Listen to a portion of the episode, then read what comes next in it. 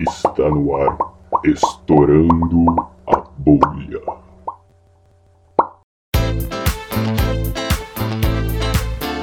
Estamos de volta com a segunda parte da entrevista com o professor Michel. E agora a gente vai conversar sobre os desafios de uma pesquisa em alto mar, assim como alguns trabalhos que o, o próprio professor desenvolveu. E então, para começar, uma primeira pergunta, assim, para lançar essa segunda parte, seria como que é realizar estudo, estudos em alto mar e o que, que já deu errado numa viagem que você fez? Bom, na verdade, sim, você pode fazer a oceanografia desde a da, da, costa, desde um estuário, por exemplo, numa praia que você nem precisa de um barco, é, até o mar profundo, né? Então, e ca cada uma, cada tipo de trabalho, cada objetivo tem uma embarcação diferente, ou às vezes nem uma embarcação, e tem atividades diferentes que você faz, né? Desde 2012, a universidade tem um navio novo, que é o Alfa Crucis, que permite com que a gente faça atividades em locais que a gente não conseguiu fazer, né? Nunca, nunca, nunca tinha sido, nunca tinha sido lançado. Apesar do fato de que o Besnar, o navio anterior, o professor Besnar, foi seis vezes para a Antártica, né? Ah, é só isso. É, é, eu participei da quarta expedição. Tchau, amor, eu pra Antártica já.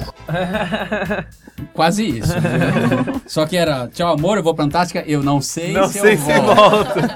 Torça pra voltar. É. né? Então, assim, como é que é fazer um trabalho num, num lugar desse? Bom, em primeiro lugar, a gente tem um, um lema em oceanografia que diz o seguinte: no mar, quem tem um não tem nenhum.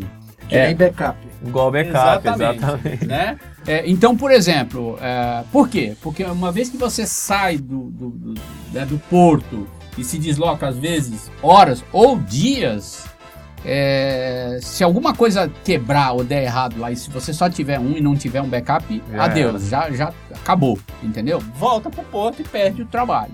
O nosso navio atual, o Alfa Crucis, em primeiro lugar, assim, é um navio bastante seguro, é um navio bastante estável, é, então é um navio bom da gente trabalhar.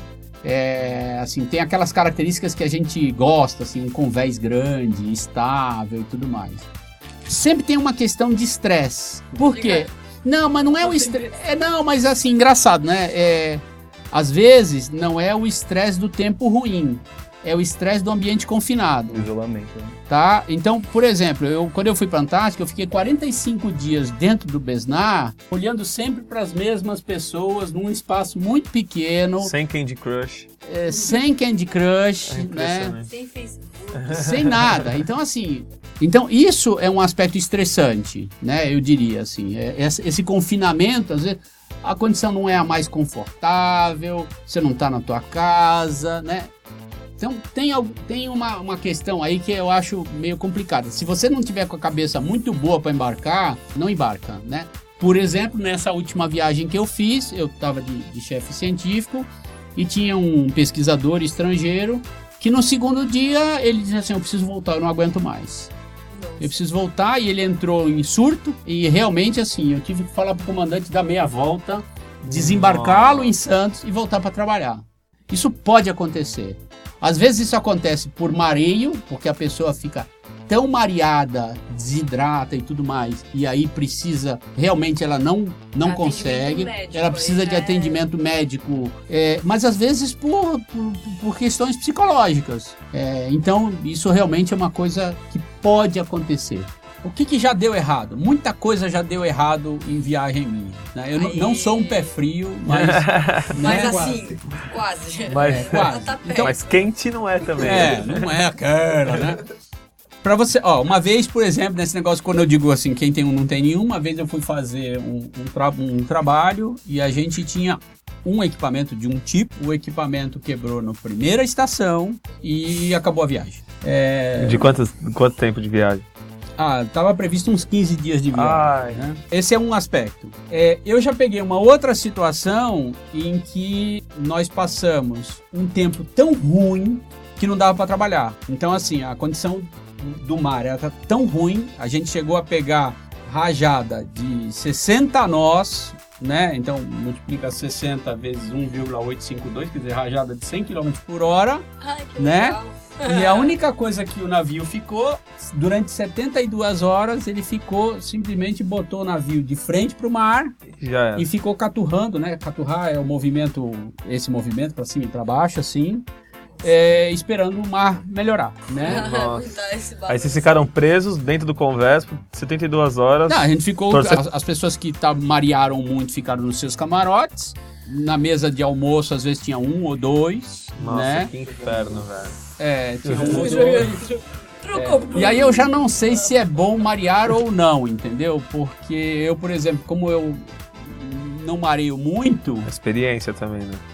não, nem, nem tanto. Tem gente que passa 40 anos e mareia sempre.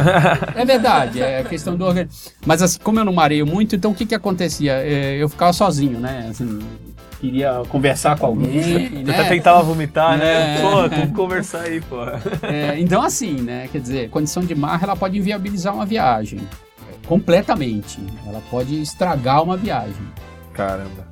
E eh, nesse ponto a meteorologia tá. a- o avanço da meteorologia melhorou bastante, né? Ajudou muito nesse. Muito, muito. Eu me lembro, aí fazendo um- até uma, uma pequena homenagem aí, eu não sei se vocês já ouviram falar de um ex-professor aqui do IAG, professor Vilela, Eu Rubem acho que Junqueira. Vilela, professor Vilela, embarcava com a gente no Besnar, né? E isso foi lá nos idos de 1986, né? E que não tinha internet, não tinha nada, né? Então, co- como é que ele fazia, né?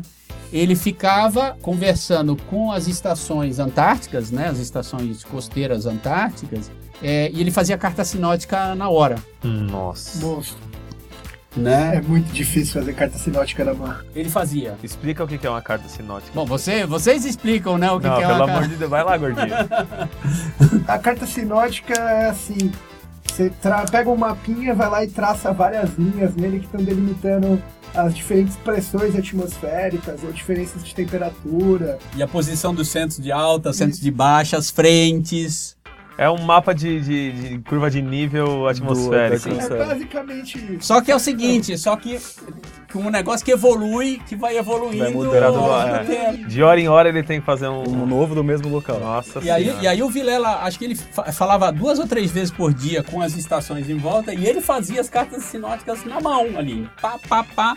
E ele é o- era o cara, ele era o cara, porque se ele dizia assim, olha, nós vamos ter que sair daqui, porque Saia. aqui saia, e saía. Ele, ele é- era, era o cara, realmente É, Acertava mesmo. Você não queria Monstro. morrer, tinha que levar ele junto.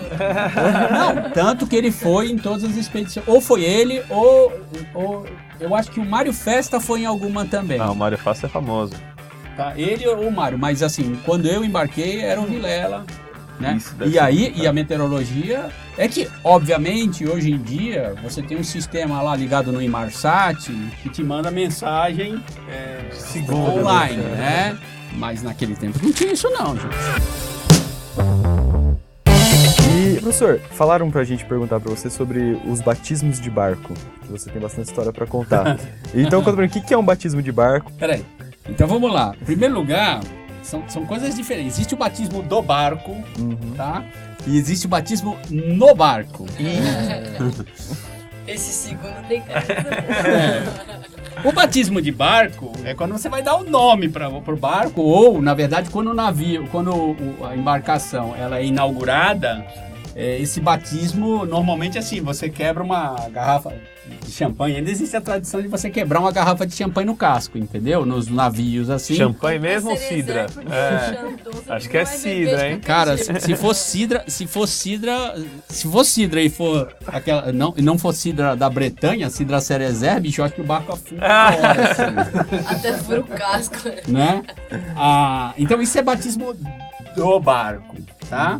Agora, o que que é o batismo no barco, né? Aí o batismo no barco é uma coisa que a gente fazia antigamente, hoje em dia por conta por problemas de se não ser muito politicamente correto, é cada vez mais Nossa. raro. Tô Que era o seguinte, na verdade assim, a primeira vez que alguém embarcava, Então, empurra a pessoa. passava, passava por um ritualzinho de passagem, né? Então, assim, e o que, que é esse ritual de passagem? Então, por exemplo, pegar um monte de lama do fundo do mar e lambrecar essa pessoa inteira com lama do fundo do mar.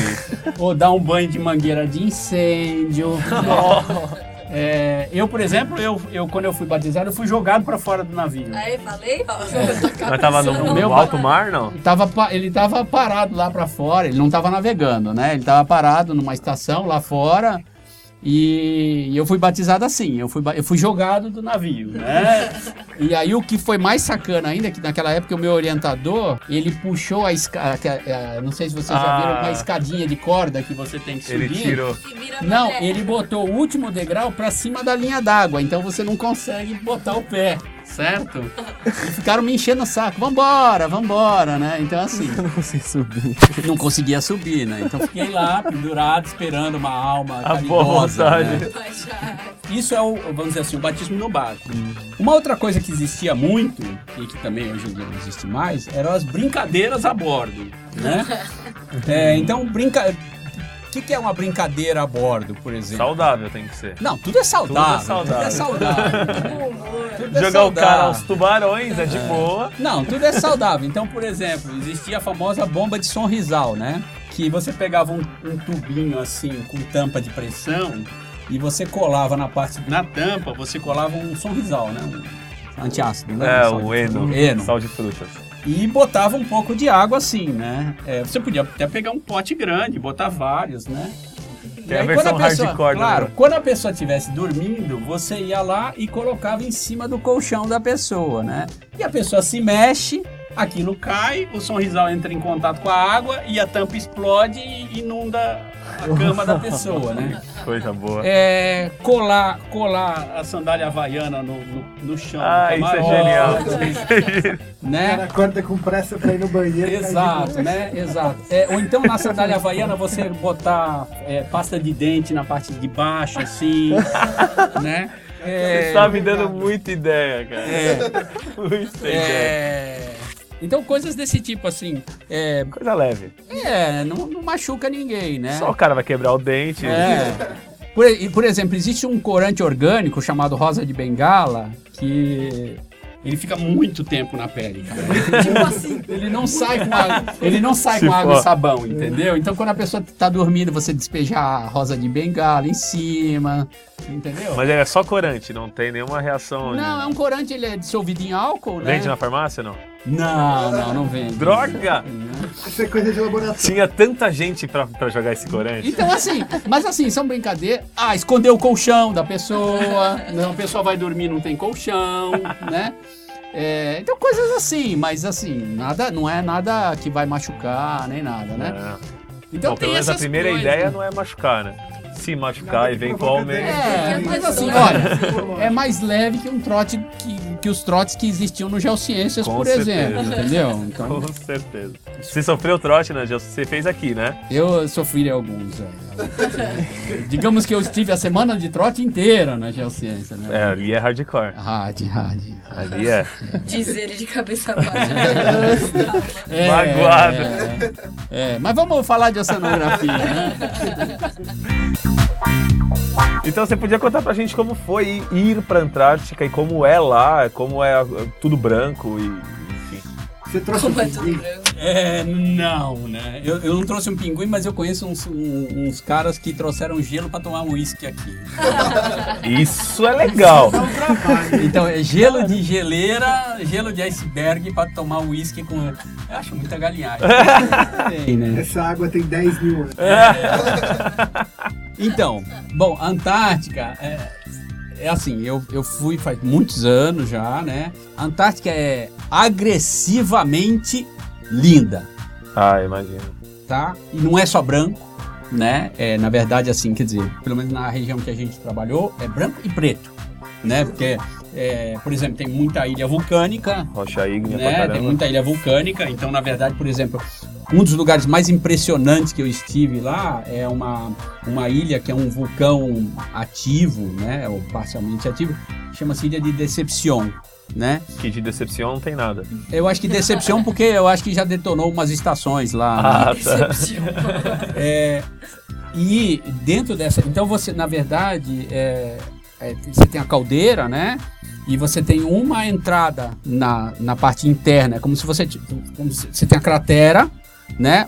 A ilha tá ela forma uma espécie de um anel e você tem um lugar que você entra e que você dá dentro de uma baía, né? Nossa, que incrível. E, e nessa baía, existe uma parte dessa baía, baía de Fumarola, que como você ainda tem atividade é, vulcânica, a água tá 60 graus.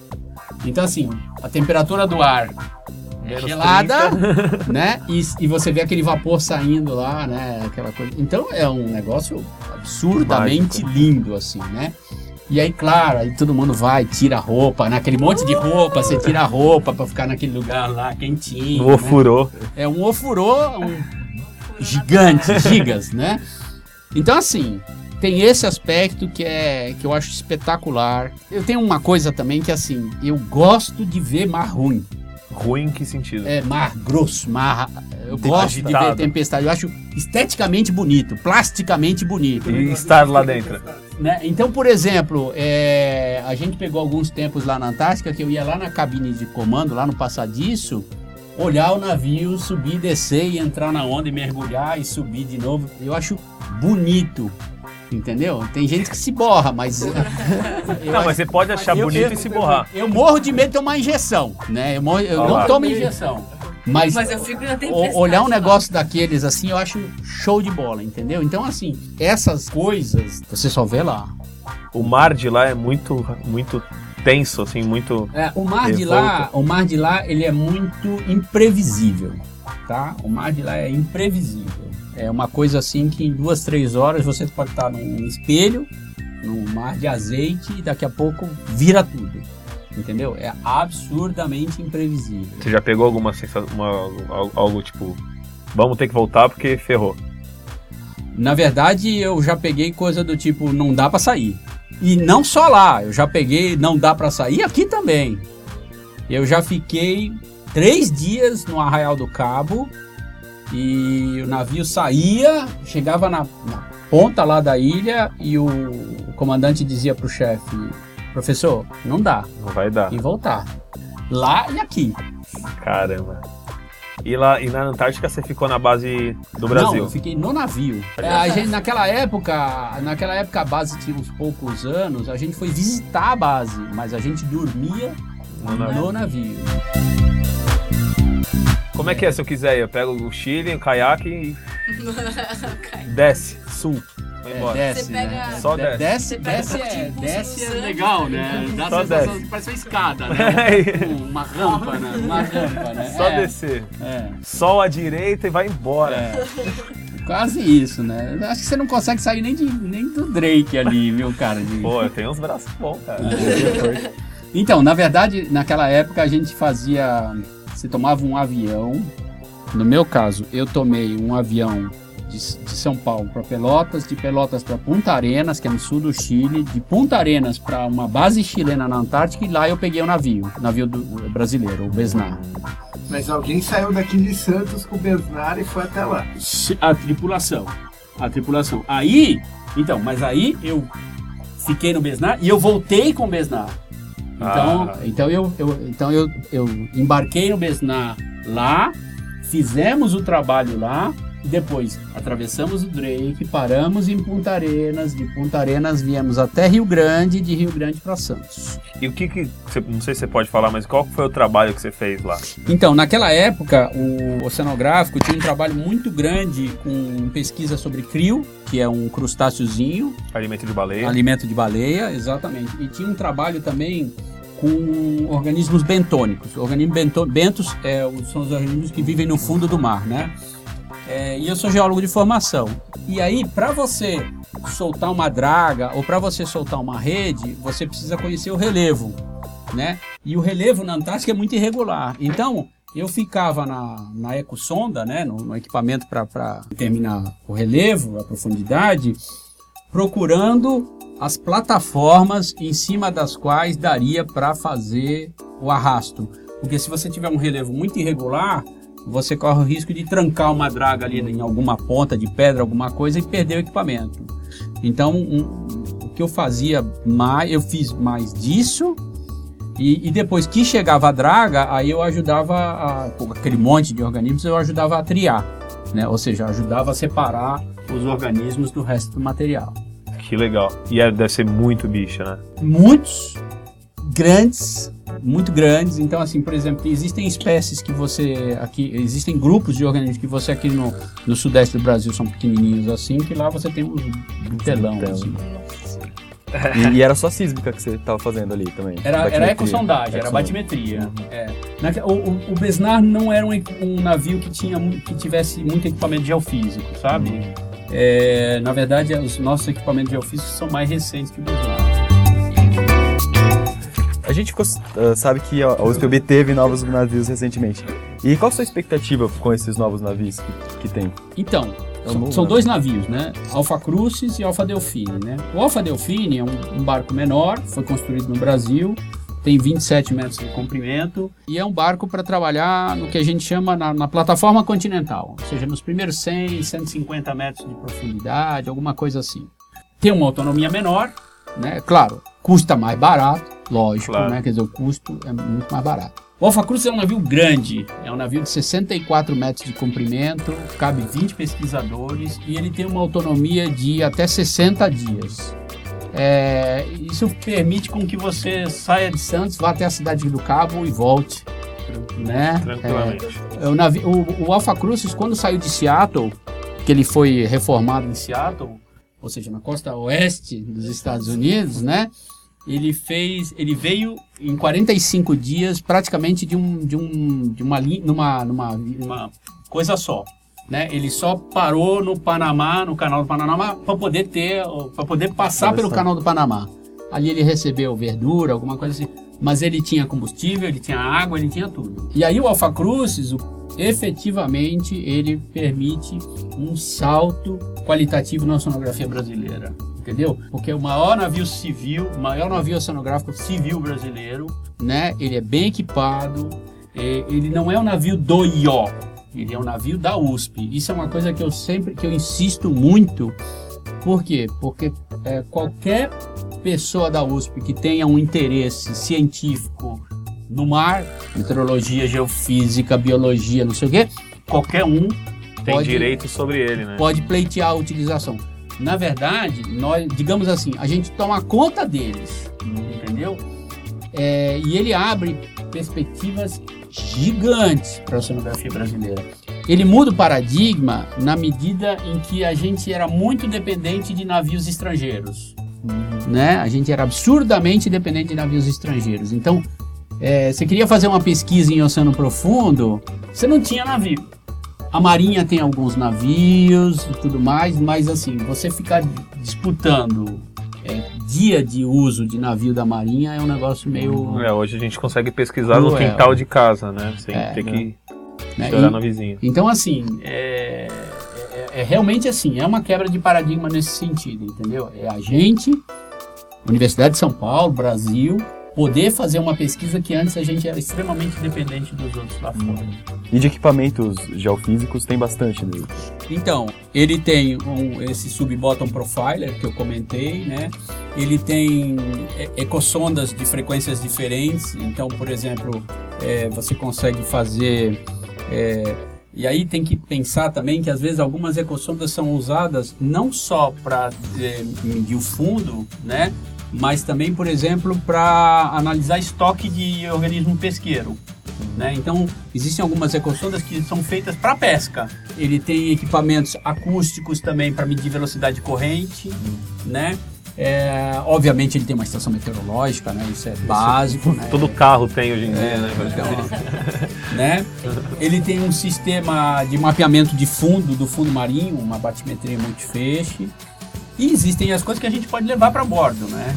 Muitas vezes, então, por exemplo, os equipamentos de coleta, eles não ficam no navio, a gente coloca e tira, né?